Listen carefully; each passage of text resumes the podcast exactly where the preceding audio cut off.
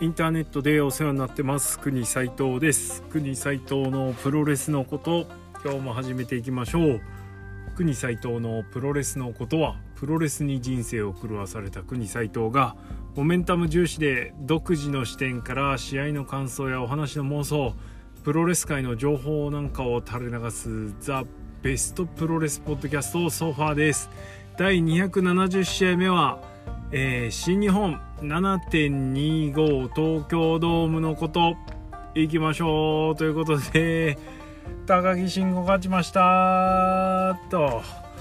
いやよかったっていうかあの棚橋に勝ったのすごくねって感じですね。はい。あの棚橋に勝っていいのって岡田だけじゃねえのって思ったんですけど勝ちました。いやーマジでよかったっすわ。はい。えー、ということで、早速ですね、クイック気味ではありますが、っていうか、週末クライマックス決2日どこ行ったんだ説もあるんですけども、んなことは気にしないということで、7.25東京ドーム大会、熱々のうちにですね、レビューしときます。はい。えー、では、早速行きましょう。第0試合、えー、KOPW2021 争奪ニュージャパン乱暴 with 手錠ということで、まあ、ルールも参加選手も特に、あのー、なんだ、気にせずですね、えー、事前調査もせず、えー、見ておりました。終盤、えー、ちょっとですね、あの、健太が手錠つながれて、健太と吉田が手錠つながれたあたりから 面白くなってって、終盤も終盤ですけど、はい。まあ、その辺がガーッとね、一気に盛り上がってよかったですね。あと前半のオーカーンの一層ぶりというか、掃除人ぶりがすごかったですね。はい。王冠このまま最後までいっちゃうのかなと思ったら途中で、はい。あのー、ダメになっちゃいましたけども。ということで最後は、えー、35分36秒パッケージドライバーでチェーズ・オーエンズが矢野から勝利しまして、なんと KOPW2021 に、えー、チェーズ・オーエンズが輝きました。まあ、これからどうなるのかもわかんないんですけれども、アイアンマンを自称しておりますので、まあ今後ねちょっとそれ楽しみになるんですが いや毎回ちょっとそんな長くやられても困るんだよなチェイズ。っていう感じです。はい、えー、今後の KOPW 矢野の手から離れた KOPW がどうなるのかっていうのは注目でしょう。はい、えー、で、えっ、ー、とオープニングです。高橋ロムが出てきまして復帰宣言です。やっぱり盛り上がりますね高橋ロムが。前説すると。はい。非常に重要な役割を果たしてたんじゃないのかなというふうに思います。あのややもすると照れがちな言い回しもですねさらっとこうやりきっちゃうところが素晴らしいと思いました。はい。で、えー、復帰宣言で次の、えー、この日の IWGP ジュニアヘビーで防衛？勝った方に挑戦するっていうのをねぶち上げましたね。はい。まあいいんじゃないですか。次。第1試合 IWGP ジュニアタック選手権、えー、チャレンジャー6キロ目田口竜介対チャンピオンエルファンタズモ石森泰治は20分56秒 CR2 でエルファンタズモが田口から勝利をしました、えー、チャンピオンチーム初防衛成功です、えー、結構周知メガコーチーズ、えー、ロッキー、えー、田口の、えー、方が試合を優勢に進めていて、えー、で後半ちょっとねでかい飛び技挟みながらですね盛り返していくという感じで結局靴の謎はまだ続くという感じですね、えー、靴の中には、えー、ファッキュー田口田口ファッキューって書いてあったみたいで、はい、それに田口がびっくりしたと。でまだもしかしたら中に何か入ってる可能性があるっていうのを残しておりました。ただそんな靴にね気を取られてるうちに負けるという形でそうです。あの、これこそ狙いなんじゃないですかというところですね。えー、もともと想像していた、えー、なんだ、サドンデスは本当に、あの、ELP のキックの威力が強いだけだったっていうわけじゃないっぽいんですね。ないっぽかったんですけど、うーんと、ただそこはバックのばっかりに執着してしまって、靴を靴にそういうなんだ挑発が書いてあってうーんってなって靴奪われてバタバタしてるうちに負けちゃうっていうね。はい。いやいやいやいや、はい、作詞。ねメガコーチーズは作詞ですから。作詞作に溺れるっていう感じじゃないでしょうか。えー、姑息な作としてはですねあのチャンピオンチームの方が圧倒的に上ですね。はい、素晴らしいヒールチームなんじゃないでしょうか。ということで、えー、まだ続くって感じですね。はい。えー、予想的中。よかった。しかも勝ってほしい子がってくれたんでよかったです。えー、第2試合、IWGP ジュニアヘビー級選手権チャレンジャーロビーイーグルス対チャンピオンエルディスペラードは19分56秒。いや、よかった。ロンミラースペシャルでロビーイーグルスが勝利しました。よっしゃ。はあですよ、これはマジで。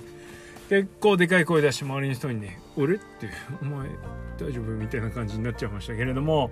はい。あのマジ良かったです。ロビー勝ちました。えー、デスペラードあの堂々たるチャンピオンぶり。前日に、えー、椅子で、えー、ロビーの足を痛めつけてですね、えー、でまあ、そこが鍵になるっていう感じで試合は進んでいましたがねロビーはこうやられて頑張るマン見せるのがやっぱねあの雰囲気的にもあいい感じ？売りになるっぽいので、えー、そういう感じで見せてましたね。で対するロビーも足殺し足攻めが、えー、中心の選手なので足攻め対足攻めという感じで、えー、ジュニア同士の対戦で足攻めするとどうしても機動力が落ちてしまうんですけれども2人とも機動力以外にそのグラウンドテクニックというか、えー、ポイント攻めで持ち味があるのでちゃんと試合として成立してたので良かったですね。その上に、えー、ロビーがほんと最後はねあの意地の畳みかけですよね。すごかったマジで。えっ、といつもだと450を足に食らわせてからのロンミラースペシャルでフィニッシュだったんですけどそこであのデスペが粘る。えー、イーグルスがロビーがそれを引っ張ってリング戻す。でさらに粘る。えー、粘るところでロビーが足一回抱え上げてあの相手を潰せの状態で膝膝入れまくるっていうね足にね思いっきり蹴って。でロンミラースペシャル。いや気迫あふれるあのサブミッションホールド。素晴らしいですね。はい。いや本当あのロビーは、えー、新日本初来日してからなんだろう実力者ではあるけれども上まではいかないみたいな扱いをされてたんですけどねまあいろいろ巡り巡ってチャンスが回ってきてしっかりそのチャンスをものにしたしチャンピオンとしてもあの十分見せられるというか結構お客さんもついてきてましたよね。で、ね、何よりもねターボバックパックあの ちょっとインパクト弱めなんですけど出しどころがちょっと良くてですね結構湧いてましたねターボバックパック。過去最高の脇なんじゃないかってくらい。はい。ドンピシャのタイミングで入ってました。本当良かったです。あのー、デスペが素晴らしいのは、あ、もう眠い。デスペが素晴らしいのは言うまでもないんですけど、あくびしすぎだよね。すいません。えー、なんですが、それを上回るロビーっていうのはしっかり見せられたので、えー、まあね、ちょっと席の周りにいたデスペファンの人とかはね、なんだみたいな感じになってたけど、いや、ある意味、ちょっと納得の負けというかね、なんじゃないですかね、と思いました。まあ聞いたわけじゃないかわかんないけど。はい。これで、まあみんながですね、俺もそう思ってましたよ。ヒロムの復帰戦はデスペなんでしょ？つうかヒロムは復帰してすぐとは思わなかったけれどもデスペとどうせやるんだろうなデスペがヒロム来るまでは持ってるんだろうなと思ってたんですけど見事裏書かれたしはい。あのそれがロビーで超嬉しかったし、しかもロビーイーグルス、本当に、あの、ね、チャンピオン足り得るものを見せてくれたから、本当良かったと思います。素晴らしい。はい。いや、昨日のぼやきがただの盲言にならなくてよかったです。プゴトライブの。はい。えー、次、第3試合スペシャルシングルマッチ、岡田和親対ジェフコブは19分23秒、えー、岡田がジェリコキラーで、えー、ジェフコブを破りました。いや、あのー、お見事ですね。いや、この試合何がポイントって、まあ、ジェフコブが勝ってくれるのが一番望みでした。ジェフコブが勝って、メインで勝高木が勝って、えー、絶対やんないと思うけど、西武ドームでジェフコブ高木見たいなと思ってたんですよ。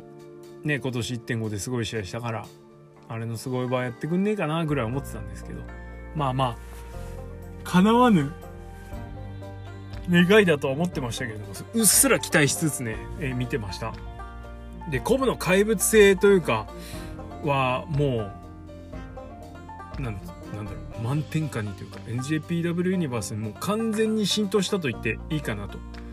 ね何度も恨みごと言いますが去年の G1 イブシにねあのー、ニーパッド付きの神声で負けてるんでそういう扱いかよってちょっと思っちゃったんですけどまあ1年経ってですねはいだいぶだいぶあの、客席にもジェフコブがどういう存在か。まあユナイテッドエンパイ入りしたっていうのがでかいですけどね。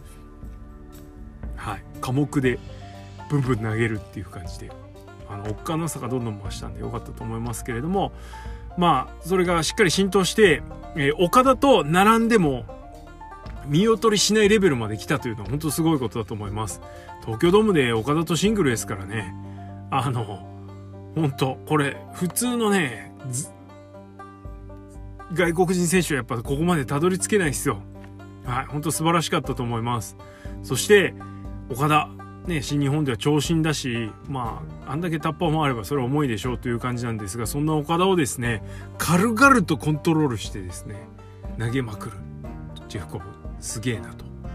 えー、結局最後はレインメーカーも出さず、それからマネークリップもほとんど入らずという形で、最後ジェリコキラー丸め込みで負けてしまうんですけれども、岡田の新章感が半端じゃなかったですね。なんとか勝ったみたいな。それがあったみたいな感じなのと、まあ当然コブも真っ向勝負を望んでたというかここは想定してなかったんだなみたいな負け方だったんですごく良かったですね。はい、コブはやばい岡田なんとか勝った、えー、素晴らしい岡田勝というストーリーライン上俺が一番納得できる流れだったかなっていう感じですね。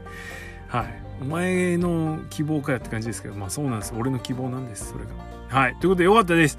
あの、とにかくジェフコブはおそらくですね、仕事ができる。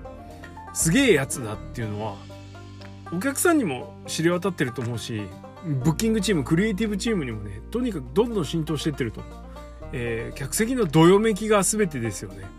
かなり湧いてましたからねコブの各種だけで。うわみたいな。なんでなんでやっぱりねそういう信頼感を得ていくっていうのが今後の活躍につながってくると思うのでジェフコブ。いやーマジエース外国人まで上り詰めてほしいなと思います。初めて見たのはおそらく2015年か16年ぐらい、えー、たまたまツアーオブジャイランドを見てですね。だこいつすげえなみたいな、はい、そっから新日来ないかな、えー、期待して。で2年ぐらいしてからかな。新日は来てくれて。もうほんと来てくれてありがとうっつって。あの所沢までわざわざ見に行って。でその初来日シリーズはねコブがスープレックスした回数数えてましたからね俺ね。そしたらコブちゃんと知っててくれてわざわざ毎回タグ付けしたんであお前あのスープレックス数えてるやつだみたいな。ちょっと嬉しかったですね。というかそういう選手がねあのここまで上り詰めてくれると本当嬉しいです。はい。ということで次行きましょう。あ、まあこれで岡田がどこ行くのかわかんないですけどね。あコブは次 G1 だっつってるようなので、え G1 までお休みなのかな。ちょっとまたねしばらく見れなくなっちゃうと寂しいですけど G1 でねメイン任せるぐらい任せてもらえるぐらいのところまで来てるしぜひ G1 では岡田戦を組んでもらいたいはいと思います去年の G1 をコブね結構アンダー多かったからセミメインぐらいでコブの試合がたくさん組まれることをちょっと祈りたいと思いますはいすいません。じゃあ次行きましょう。第4試合 IWGP タッグ選手権。いや、すげえ試合でしたね。チャンピオン、 SANADA 内藤対チャレンジャーザック・セーバージュニアタイチということで。試合は37分58秒ヨーロピアンクラッチでザックが内藤からフォールを奪って勝利しました。いや、はい。まあまあまあまあまあまあまあ。ドクターですわですね。ドクターですことドクトル・ナラナンさんは、あの、決め殺せって言ってましたけど、さすがにそこまではいかなかったですけれども、いやありましたね、丸め込みがっていう感じです。はい。この試合本当すごかったのは言うまでもなくて、この前哨戦で見せたいろんなね、名場面的なものをふんだんに盛り込んできた上に、タッグならではのシーンもしっかり入ってくると。えー、フォースダウンのね、スポットが2回あって、1回目はあ小技というかね、あの、そんな大技じゃないので、2周 ?3 周 ?3 周はしないか2周ぐらいして、その普段だと1周ね4人がそれぞれの技出して終わっちゃうところを2周ぐらいしたフォースダウンが1回ありましたね。はい。でさらにその後、えー、各自の大技が炸裂するフォースダウンがありました。いやマシマシ分厚い試合やってくれましたね本当に。良かったです。で最後フィニッシュも結構秀逸で完全に内藤真田でいったなと思った感じで最後丸め込みで終わるっていうね、えー、ちょっと見ますか、えー、最後のところちょっと、えー、確認すると天正ザックドライバー狙いを切り替えされて、えそれから分断されて内藤が、えザックにバレンティアを決めて真田は太一を抑えると。でもそのバレンティアで太一が完全に真田に抑え込まれてるっていう状態なんで、ああ、もうあとデスティーノ決めるだけじゃんっていうところになったところに、ザックがヨーロピアンクラッチっていうね。いや、あそこめちゃめちゃ湧いてましたね、ドームで。うおーって。え素晴らしい。はい。ほんといいフィニッシュ見させてもらいました。あのー、結構ね、ザックの足がしんどい感じでやってたので、うーん、いやいや、ちょっと重ための試合ではありましたがいやそれでも面白かったし前回対戦を前回対戦それから前哨戦をしっかり踏まえてさらにグレード上げてきてくれたんでいや本当ありがとうございますって感じです。何回でも見たいこのタッグチームの試合は。どっちが勝つのも見たいって感じですね。本当面白かったです。えー、内藤真田もこれ以外の勝ち方それぞれ用意してるも用意してるというか持ってますから。はい、本当楽しみです。えー、試合後、えー、いきなり後藤と吉橋が出てきて、まあ、おそらくタッグ挑戦させろという感じです。えー、デンジャラステッカーズ、それから内藤真田を除くと、えー、やっぱ後藤吉橋がタッグチームとしては来るのかな、はい、トップ3に入るのはこの本当さんチームという感じになると思いますから。えー、なんかうじゃってやってたのでよくわかんないまま終わっちゃいましたけれどもしっかりと、あのー、今後につながる展開を見せたということで、えー、挑戦表明ねマイク持っちゃえばいいのにね。あのメインだけとか気にしないで、じゃないと分かんないよお客さんもって感じですけど。はいという感じでした。まあ今後がタッグ戦線非常に楽しみです。内藤真田ももうしばらくいてくれるともっと盛り上がるかなというふうに思います。はいそしてメインイベント第5試合 AWGP 世界ヘビー級選手権、え、チャレンジャー棚橋試合チャンピオン高木慎吾は37分26秒ラストオブザドラゴンで高木慎吾が勝利しました。いやおめでとうございます。本当によかった。何よりも棚橋強かったですね。まあ昨日プゴトライブで柴田味方にしてズリーとか高木慎吾じゃあ誰味方にしたら勝てるんだとかねいう話しましたけれどもまあまあそこまで大げさな話にはなりませんでしたがただやっぱりこの試合棚橋が背負ってるものは新日本プロレスであり新日本プロレスイズ日本のプロレスであれ、えー、みたいな感じでそこので一番でかい会場での試合だからやることやんなきゃいけない。代打でっていう感じ、はい、責任感。使命感がやっぱり他の選手とは違うなと改めて思いました、えー、試合展開見ても本当強い棚橋宏だったと思います、えー、そんな棚橋宏に本当負けず劣らず、えー、攻めでね強さを見せる高木慎吾。あの攻めるチャンピオンっていうのもいいもんですね。はい。えー、っとこの試合も足攻めだったのがやや気になって足攻め多いな今日みたいなちょっと思ったんですけど。はい。えー、まあまあまあそんなことはさまつのことですわ。本当に今日この日の棚橋っていうのは素晴らしい。ねあの困った時のじゃないですけど。完全に困った時の棚橋頼みを新日本がしたわけで、えー、その期待に対して本当は棚橋自身も今回じゃなかったはずなんです。西武ドームってねタナポで何回も言ってたから100日目とかね。間違いなくここがあのー、この東京ドームが照準ではなくて西武ドームが照準だったんだと思うんですけれども結局どうしても前倒しにせざるを得なくて前倒しになってしまった。そこでじゃあ気の抜けた仕事をするかっていうと全然そんなことはなくてで鬼人棚橋宏と言ってもいいぐらいあのすごい棚橋宏が見られました序盤にも言いましたがこの棚橋に勝っていいのって岡田とかねそのモメンタムを完全に持ってきた内藤とかいぶしだけが勝てる存在なのかなって。っていうか岡田だけでしょ。ぐらいの感じなんですけどそんな棚橋に高木慎吾が勝ちました。いや嬉しい限りです、えー、棚橋が偉大であることはやはりですねあの捨てきれず。え、途中何回も何回もでもないですね。2回ぐらいかな。もう完全に終わったというシーンがありました、えー、一発目は神越からの、えー、ハイフライフロー。えー、技どのぐらい出てるかとかっていうのがやっぱりねフィニッシャーキックアウトをする時のポイントになってくると思うんですよ。この技残してるからまだここでフィニッシュ入れたけどまだ終わんねえなみたいな。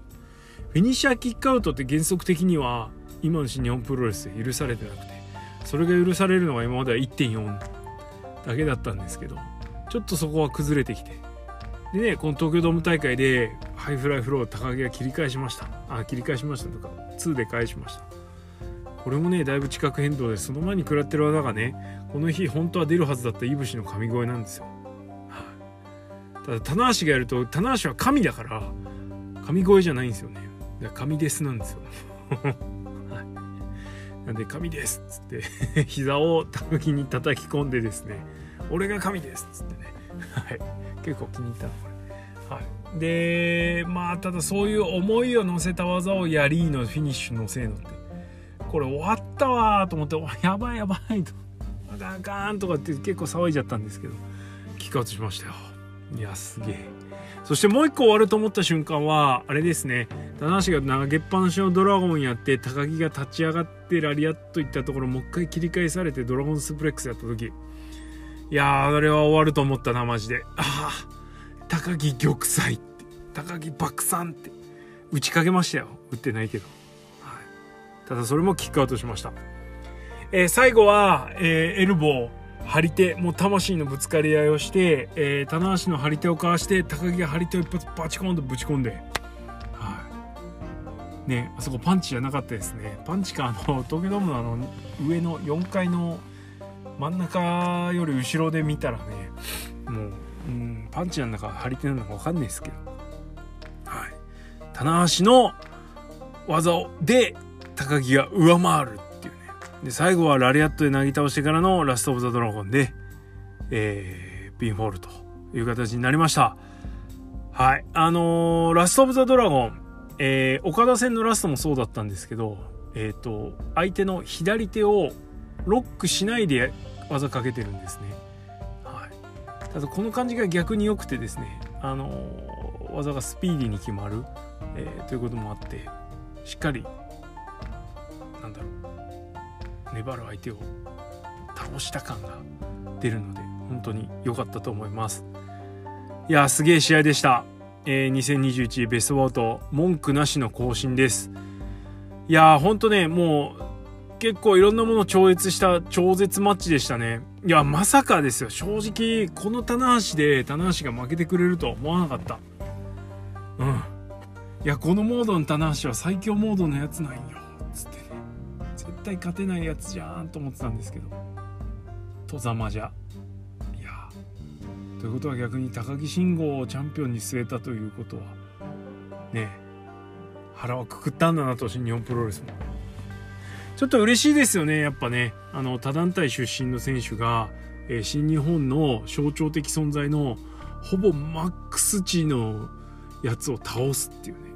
ないですよ女の。はい。近年だとやっぱり岡田ケニーのあの60時間無制限3本勝負とかがそれなのかなとは思うんですけれどもあのねすげえ試合を見逃してしまった見に行かなかったっていうなんだろう悔いというかですね結構心の中にちょっと引っかかってるものがあったのがこの試合を見たことで俺は払拭できたかなと。はい。あのー、あと後世に語り継がれるスーパーバウトだとだったと俺は思います。はい。本当にすごい試合でした。文句なしの5スター。ああでありちょっと揺るぎないかな。いやこれ田中将人杉浦隆超えられんの。いや超えてきたらすげえけどって思います。まあこの高木棚橋は、えー、今年の1月30日にネバーで試合をしててその時とはまたちょっと違うね毛色のものを見せてくれたりしてました。あの時はね棚橋がネバーであることを意識した試合展開を見せてくれてラリアットも出したりしました。逆にこの日は、えー、今日は、えー、そんなことはしませんでした、はい、ただ高木はインディーとしての意地をちょっと見せたのかなというところもあってやっぱあのコーナー上でステイドリームに行く前に、あのー、生頭突きしたんですよね。あそこはちょっとポイントだったかなと、まあ、柴田が生頭突き何とかしてましたけどやっぱりあの棚橋の頭突きもありましたが棚橋の頭突きは首元にやっぱ入れてるじゃやつじゃないですか。頭と頭へごっちんこゴツンって音がするやつ。いやあれって新日本では基本的には原則的にはあまり良しとされてないムーブだと思うんですよね。それを棚橋に決めたっていうところはちょっとでかいかなと。いうふうに思います。はい。何にせよですね、何にせよですよ、元ドラゲン出身、えー、新日本の髪の毛育ちではない高木慎吾が、えー、新日本プロレスというか日本プロレス界の象徴と言っても過言じゃない現代の、えー、棚橋宏の最強モードに勝ちました。素晴らしい。マジで良かったです。はい、えー、満足感に浸ってちょっと長めのマイクを聞いてですね。さすがみたいな感じで、ね、世界の頂点まで駆け上っていくぞドカーンって花火上がってよっしゃーってなったら予告始まりましたわ。イービル。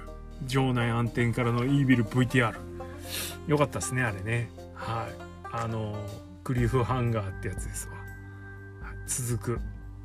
もう次が気になっちゃう続くです。イービルがビジョンで次のチャンピオンに挑戦表明。そして場内暗転から明るくなったら、えー、高木の後ろに立ってると。みんながおそらくビジョン見てる時に通路からさささささっと入ってきたんだと思いますが、はい、本当にあのうまいことやりましたね、えー、前回は内藤のデハポンを阻止健太が阻止してしまって避難55食らいましたがこの日はひとまず高木慎吾の締めに丸がついてね終わったっていうところから始まったから俺も別にそんな怒ることもなく。っていうかあのケンタナイトケンタの時のケンタで喜んでたから逆にねイービルでブーイングするわけにはいかないんですけど。いやでもそんな抜きにしてあの絶妙なタイミングでイービルは差し込めたかなというふうに思います、えー、次は高木イービルになりそうですね。えー、どうしてもディック統合スポイラーズショーカーそれから高橋裕次郎あたりの乱入が気になってしまうのでマッチクオリティは追い求められないところだと思いますが、えー、非常にあのまたちょっと毛色の違うね面白い試合が見られると思うし、昨日の石井戦の序盤のイービルね良かったですよねあの乱入するまでは。あのイービルとやった時の高木はおそらくめちゃめちゃ噛み合うので超楽しみです。はい、ということで、あの、東京ドーム大会、えー、推しが勝ちまくったので、まあもう満足ですね。はい、本当いい興行でした。ありがとうございましたという感じです。高木慎吾の末長い防衛を本当期待したいところです。はい、じゃあ質問箱をいただいておりますのでお答えしておきます。インターネットでお世話になってます。えー、プゴトも特撮プゴトも楽し、特撮特、特納プゴトも 自分で間違えどうする。楽しませてもらっています。ありがとうございます。特納プゴトでの要望なのですがプゴトライブでいくつかアーカイブが残っていないのがあると思います、えー、何か事情があって全体公開していないのだと思いますが基本的にライブでに参加は難しいので聞き逃しているためそれを特納プゴトでアップしてもらえないでしょうか。ご検討よろしくお願いします。いやごめんなさい。もうねアーカイブ撮ってないんすわ。あのー、今日もうノーカイブねって決めた時はそのままもう残さないで消しちゃってるのですいません。次から気をつけます。ごめんなさい。はい。続いてお長い。えー、新日7.24名古屋大会現地組からです。あ。ありがとうございます。ちょっとレビューしてないですね。第3試合の岡田、矢野対、えー、矢野対王冠古武組。戦は明らかに佐藤健太レフェリーが場外カウントを20をカウントして一呼吸立って矢野がリングに戻り誰もが両者リングアウトという感じだったのに矢野のリングアウト勝ちがコールされ場内に妙な間ができ周囲の人からも「あれ?」という声が燃えていました漏れていましたおそらく矢野のリングアウトが勝ちが予定されていたのに若干戻るのが遅れたのでしょうストーリーがあるとはいえ明らかに戻れていないのを強引に戻ったことにするのはエンタメとはいえちょっと首をひねりますそうですね。今回ほどではなくても最近は運のレフリーのレフリーバンプも含めて新日のレフリーのレベルの低下を強く感じます。たかがプロレスですがされどプロレスなので臨機応変にいかにも自然に見えるようにやってほしいですね。子供も見ているので。国さんは最近のレフリーバンプやシナリオ通りにいかない時のレフリーに対応どう思いますか？2005年の天山小島の IWGP 三冠ダブルタイトル戦でおそらく時間切れ引き分けだったものが天山が脱水で動けなくなり、え残り数分で和田恭平が試合を止めて小島の勝ちにしたのを思い出しました。プロレスは生ものなのでレフェリーには臨機応変に対応してほしいものです。そうですね。あのそういうのでリアリティラインを超えないでほしいですね。はい。あのプロレスの世界に浸るためにもその辺はうまいことやってほしいなというふうに思います、まあ、あとレフリー陣に一つ求めたいのはそういうところもともかくなんですけどとにかくフォールしてる人の肩を見てカウントを取ってほしい。これが一番です。まああと場外カウントでもやや不満はありますがまあとりあえずいいでしょう今日はね。はい。ゆるみ、うん、ちょっとちょっとまあそういうこっちゃ。はい。ということで肩見てフォールしてあのフォールは肩見てカウントしてくれと。特に一番偉い人。お願いします。はい次。インターネットでお世話になっております。IWGP の次期挑戦者はイビル、えー、ジュニアはチャンピオンがロビーとなりヒロムが次に行きそうです。ですが高木イビル、えー、ロビーイビル？ロビーイビル？ロビーヒロム？では、えー、都心から距離がありかつあの暑い西武ドーム2日目のメインとして2日間のメインとしてはいかがと個人的には感じます。コロナで最大5000人としても満員になるかというとクエスチョンマークがつきます。新日はカード発表前にファンクラブ選考があるのでカードが多少微妙でもそれなりに人が集まりますがこのような殿様商売を繰り返すと自然にファンは離れていきます。新日の選手社員は年間契約なのでそれを支払うだけの売上高は計上しないといけないので少しでも利益が出るなら興行数を重ねなければいけないのは分かりますがね。需要前ですが国さんこの西武ドーム2連戦に何か隠し玉があると思いますか？いやあると思いますけどコロナ次第っていうところじゃないですか。特に外国籍選手あたり周りはね。はいと思ってます。はい。まあそんな感じかな。うん。まあ西武ドームねかんあの動員苦しむと思いますけど頑張ってほしいですね。あとはタッグが目玉にできるので初日タッグ2日目シングルとかでもいい気がします。はい。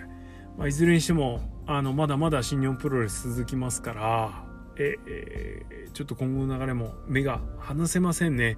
そして高木はいぶし来るまでやっぱりチャンピオンでいなきゃいけないと思いますからいぶし浩太は早くあの万全の状態に戻して高木新5戦をやってほしいなというふうに思います。はい。ということで本当に勝ってよかった。いやー今日ねあの体感記念 T シャツ着てったんですよ。公約通りというか。いや視線が痛かったっすね。見られる見られる。何あの T シャツみたいな。なんだあれみたいな感じで見られるいや視線がぐさぐさ刺さりましたがもう帰りはなんならちょっと誇らしいぐらいでしたよ。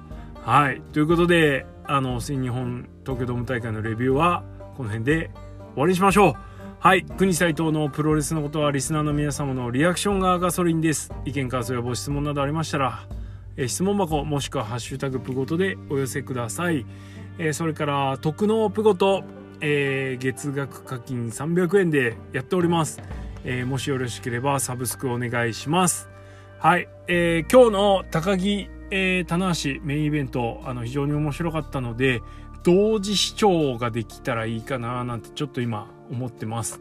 え、タイミングを見計らいながらやりたいと思いますので、またその時はお付き合いください。はい。ということで今日はこの辺でおしまい。いやー、マジでよかった。国斎藤のプゴトもこのまま耳プロ界の頂点へ駆け上ってくぞつって、ありがとうございました。